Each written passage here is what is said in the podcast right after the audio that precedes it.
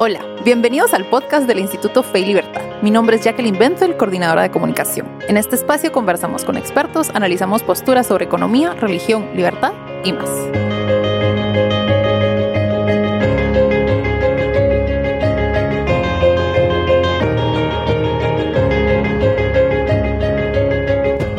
Hello, my name is Carol Rodriguez, and I'm president of Instituto Fe y Libertad. And I'm here with Samuel Gregg, who's director of research at the Acton Institute in Grand Rapids, Michigan. And today we want to talk a little bit about populism. And I wanted to ask you first off um, populism has been charged with being responsible for disincentivating economic growth and for causing polarization in Latin America. How true is this assessment of populism? As an assessment of populism in Latin America, I think that is extremely accurate. We often think of populism today in Latin America and we associate it with the regime in Venezuela, people like Hugo Chavez. But populism has a long history in Latin America that precedes the early 21st century. I think if you go to Argentina in the 1940s onwards, uh, uh, the the Peronist regimes associated with Juan Perón, these are clearly populist in the sense that they are very much directed against particular groups in society. It's seen as the masses rising up, the people rising up against the masters, the elites, etc it's seen as um, reflecting the the sort of almost voice of God, and the voice of God is to be found in the people. And of course, the problem is, economically speaking, is that economic truth is not determined by majority will. It's not determined by votes. You can have lots and lots of people who believe that the collectivization of property is a good thing but that doesn't change the economic truth that that it is not a good thing for least of all for the poor. So populism uh, does, of course, impede economic development in as much as it refuses to accept or simply ignores basic economic truths that even relatively left-wing economists, I think, would would pretty much accept as being always valid and binding. Another thing that populism does, which of course damages economic development, is it sees institutions as obstacles to be overcome rather than things that are very important for maintaining the foundations of economic prosperity. So, something like rule of law, for example, which again, the majority of political scientists and economists would say is fundamental to economic development. Populism isn't interested in rule of law because rule of law involves the application of principles, universal principles of justice that are applicable in all times and places. And populism has no interest or desire to maintain such things in place. They are often dismissed as the products of bourgeois ideology that are used to hold things in place, hold the status quo in place. Another thing that populism does is it leads to inconsistency of economic policy because one of the things that populists do is they tell the person in front of them what that person wants to hear. It's very typical for a populist. Uh, Juan Perón was brilliant at this. He was the master at this. Someone would come in and see him and say, um, General Perón, uh, we need to do something about economic change. We need to make sure that private property is respected. And General Perón would say, Yes, you're right, etc. And then someone else would come into the room right afterwards and say, General Perón, we need to extend the collectivization of the of property throughout the con- economy. And Perón would say, "Yes, you're right, of course." So my point is, they and this this isn't just this is about placating whoever is in front of you. It's all about short termism but it's also ultimately about telling people whatever it is they want to hear in order that you maintain their support. That's one reason in places like, say, Argentina, you have left wing uh, populism and right wing populism because they can draw whatever they want out of it, and their leaders will tell them whatever they want to hear. that's one of the reasons that populism is so hard to define because we hear of left wing populism, right wing populism, and then um, I associate populism with Latin America mostly because of what you mentioned earlier about Juan Domingo Perón, and it started earlier probably mm-hmm. in the region. But now we're hearing about populism in Europe and Asia and Africa. So, are there common elements to these populist movements? And if someone asked you how to define populism, uh, what would you say? I guess my response would be what type of populism are you talking about? Because there are many expressions of what we're calling populism. Uh, I think, for example, what you find in Western Europe, in the European Union, what you find in the United States, populism is seen as and is certainly expressed uh, primarily as anger at the elites. By the elites, I don't literally mean people who are super well educated and have great characters. That's the, t- the classical understanding of what it means to be an elite. By elite, I mean the people who are the who control the levers of power in a given society. And in the European Union and in the United States, what you find the populism there is manifesting is deep anger and frustration with what are perceived to be elites that are out of touch with ordinary people, who don't care about ordinary people, and who live lives that are quite isolated from ordinary people and who have are very confident that they are the ones who should be in charge. So populism in Western Europe and in North America, I think, is is somewhat different to the way we find this thing expressed in in uh, Latin America. It's a very different phenomena. You, I, I think there would people there would be some people who would say, if populism means this, then I'm in favor of it. If populism means that, however, then I'm not in favor of it. But if I was going to identify some sort of common themes across these different continents and political contexts, uh, I would see it in terms of the people versus other groups.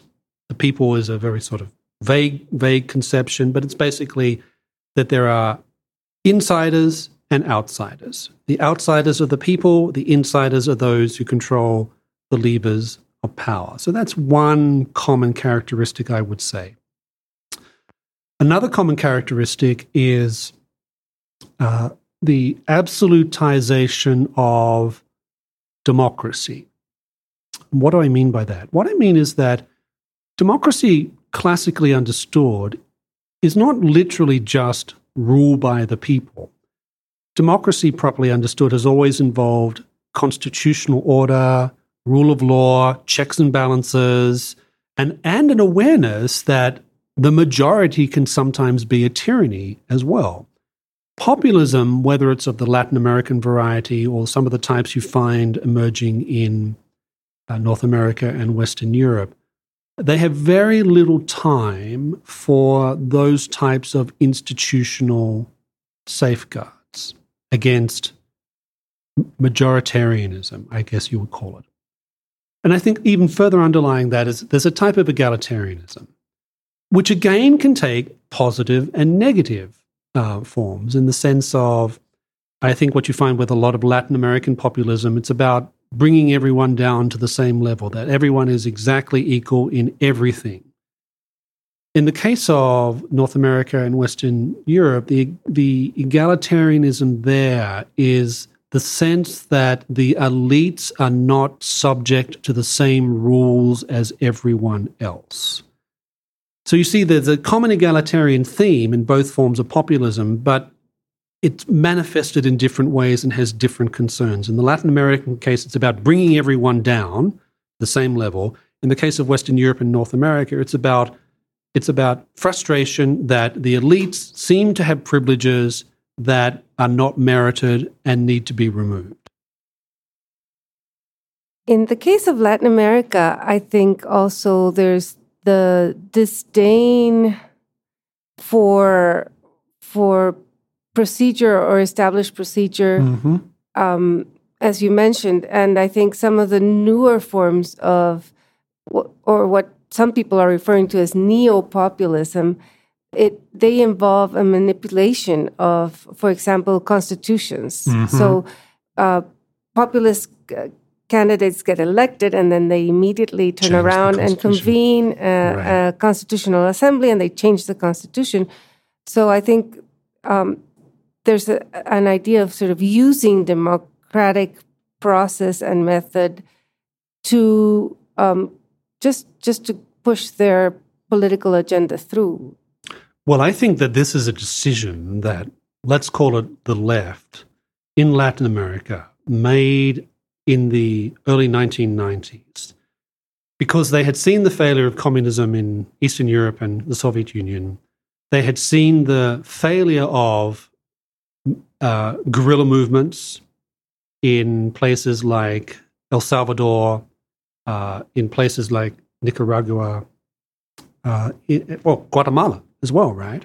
So they had, they saw all this, and so the notion of armed struggle by a dedicated cadre, which turned out to be successful in the case of, for example, um, Cuba, and for a while in Nicaragua as well, I think the left consciously made a decision that they were going to move away from that model and to move towards using this, what you might call democratic majoritarianism, as a way to advance their agenda.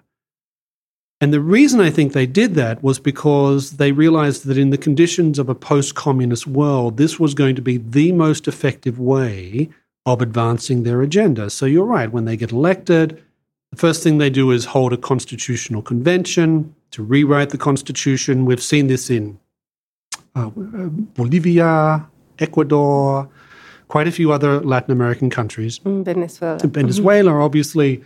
And the the way that they've done this is to when you they, they use the masses, so to speak, who are not you would say people who have probably thought very much about what's the proper constitutional order, but are frustrated with the circumstances they find themselves in. Uh, the populist leaders are often pushing envy as envy of those who are seen to have more than others. That's also part of, particularly part of Latin American populism. And as a consequence, when they get into power, the populists then will say, I have a mandate to change the constitutional order because the constitutional order is subject to the will of the people. We, why are we obeying people who wrote con- this constitution 200 years ago? We need to be making a constitution for the people here and now. And what that does, of course, is invert the whole process whereby constitutional order is seen as controlling and mediating and proceduralizing the conditions of democracy and flipping that so that democracy drive the, the, the, the majoritarian will drives constitutional order. That's an inversion of how constitutionalism, particularly liberal constitutional has, constitutionalism, has traditionally been understood. So, in a way, what you're saying is populism can destroy or contaminate democracy Absolutely, because populism takes one feature of democracy, which is the widening of participation in political life, and absolutizes it. It absolutizes it in the sense that uh, that participation is seen as the primary way in which politics is done.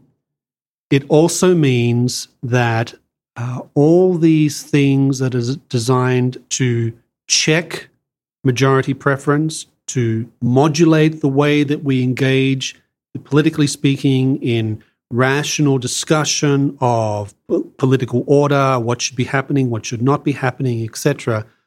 That's all swept away. So, what you're left with is the part of democracy that's about mass participation in politics, which in itself is, is not, I don't think, is, is objectionable in itself. But when that is the, seen as the only thing that's to do with democracy, it clearly becomes very dangerous. And it also encourages what I call the constant politicization of society.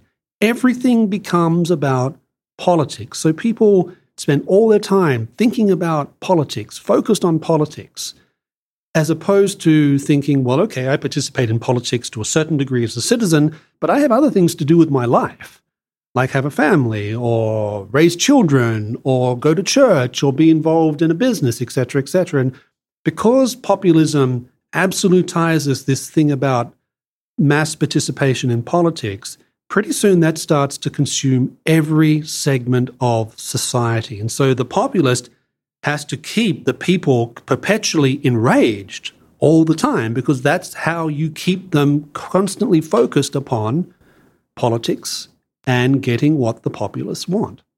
It's almost like a politics of uh, a, of religion, you know, or or um, these populist leaders invest themselves with some messianic characteristics. I think that's true of Evo Morales, sure, and um, Hugo, Chavez, Hugo Chavez, right. and and so it's it's very interesting. Um, it it become it makes politics a religion. Absolutely, and this is not a new problem. Of course, this is a particular problem of. Um, I, I think it's a particular problem of the modern world. There's lots of good things about the modern world. Don't get me wrong. I like living in the conditions of modernity, but I do think that one of the problems with modernity is with the fading of religion. The religious impulse doesn't go away and it gets transmuted into politics. And so, in the case of populists, but, and I'm thinking here of Latin American populism, you have the savior like figure, it's Perón or Chavez or Ortega or, or now Maduro in Venezuela or, or, or a Che Guevara type figure, etc. And they become, they're sort of the Messiah like figure, and he is with the people, and the people are with him. And they even have sort of sacred symbols and rites. And I remember, I think it was when Chavez was inaugurated the second time, he, maybe it was the first time, but he was talking about how his heroes were um, Jesus, Marx, and someone else. Simon Bolivar. Simon Bolivar. Right. So, so you see this sort of conflation of theological, even eschatological themes whereby heaven is brought down to earth. The Savior is with us. We are with the Savior. All is good. Um, one of the things that I've noticed lately is there's a lot of literature coming out of the United States that democracy is dying. And I think in part it's a reaction to Donald Trump mm-hmm. as a mm-hmm. populist. Mm-hmm. Um, do you think Donald Trump is a populist in the Latin American sense or in in the U.S. sense? Because I think in in United States history um, there was a political party named uh, the Populist Political Party and it was very different, I think, from sure. from what we're seeing in Latin America. That's a good a good uh, point. Uh, how I would describe it this way: in the United States, there's always been a strong populist dimension. If you think, for example, of the election of 1800, which was uh, the election that Thomas Jefferson was elected president he ran very much as someone we would describe as a populist. He was he was uh, running against the Federalists, who were seen as this group of uh, semi aristocratic individuals who were organizing things for the rest of the, and the, that the critique of that was these people are moving away from the Republican model. And it's ironic that someone like Jefferson, who of course was the plantation aristocrat par excellence, presents himself as a man of the people. And when he was president, he presented himself this way. He would literally open the door of the White House himself rather than having a servant do it, etc., etc. If you go to the, the time of President Jackson, he's clearly a populist, clearly a type of populist leader. Uh, I think Franklin Roosevelt has many of the characteristics of a populist leader. Lyndon Johnson. And in fact, if you run for president in the United States, precisely because you have to get elected by a majority of people in the Electoral College, um, an, it's inevitable that there's going to be a type of populist dimension to that because the focus becomes so much upon the person and who they are, etc. So that's the first point. There's a long history of populist politics and sentiment in the United States. With uh, President Trump, uh, he, I think, reflects a lot of that tradition. He's elected as the person who will fight the rigged system. He's elected as the person who will do the things that the professional politicians seem unable to do.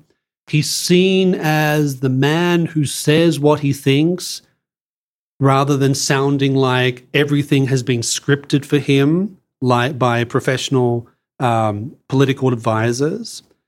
And it was very clear during the 2016 um, electoral campaign when he would say these things that would outrage all sorts of people.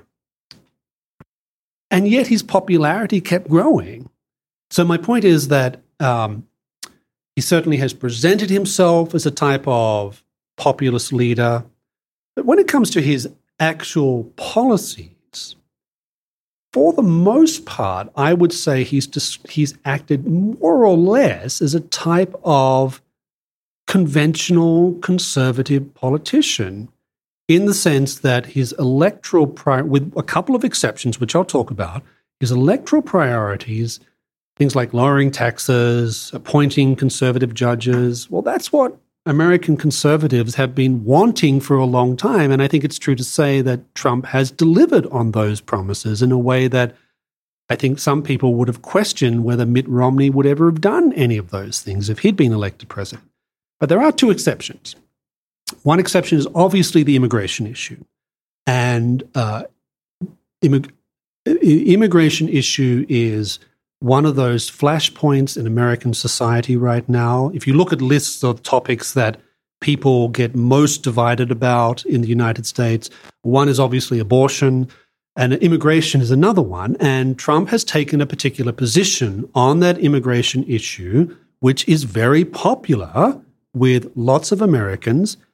Uh, and if you look at the uh, opinion polling on this subject, most Americans now have moved in a direction of skepticism about immigration. It's not that they hate immigrants, it's more they're skeptical about it. That wasn't the case 20, 30 years ago. So Trump, to that extent, has followed public opinion. The other area in which he has clearly behaved in a more populist way comes to trade. Right? So there's a type of economic nationalism which is very pervasive now in much of the United States. It was once thought that free trade was more or less a settled position, that most people on the center left, most people on the center right had a positive view of trade, free trade. That's no longer the case. And mo- interestingly, most Republicans now have a more negative view of trade than Democrats. so Trump has followed that, that type of trajectory. Interestingly, though, when it comes to the domestic economy, he's behaved uh, very much like a conventional Republican candidate. He's engaged in a great deal of internal deregulation, lowering taxes, making it easy for start to start businesses. So when you look at his policies, it's some of it seems populist, some of it seems more like a traditional American conservative approach. Okay. Um, so what's the worst thing about populism? Why why should we be worry of it? The worst thing in my mind about uh, populism, and I'm thinking here particularly of Latin American populism, is that it encourages envy. It relies systematically upon being envious, legitimizing envy, encouraging envy among large segments of the population. You know, there's a reason why in the Ten Commandments envy is one of the one of the things that's actually forbidden, and it's because envy is such a destructive force in society. Oh, it's wrong in itself, right? It's wrong to be envious mm-hmm. of other people, but it's so destructive. And in the case of Latin America, it's very clear that Latin American populist leaders feed off. Feed off this. It's all about anger with the establishment or whoever it happens to be. And that can take right wing forms and it can take left wing forms. But the, the, the legitimization of envy, I think, is very, very problematic because once envy becomes acceptable and normal, it's very hard to root that out. Um, and uh, what about the economic consequences of populism? Well, the economic consequences of populism, particularly when it comes to Latin America, is that one, I think it leads to inconsistent, inconsistent economic policies because political leaders and governments will follow policies that they think the people want.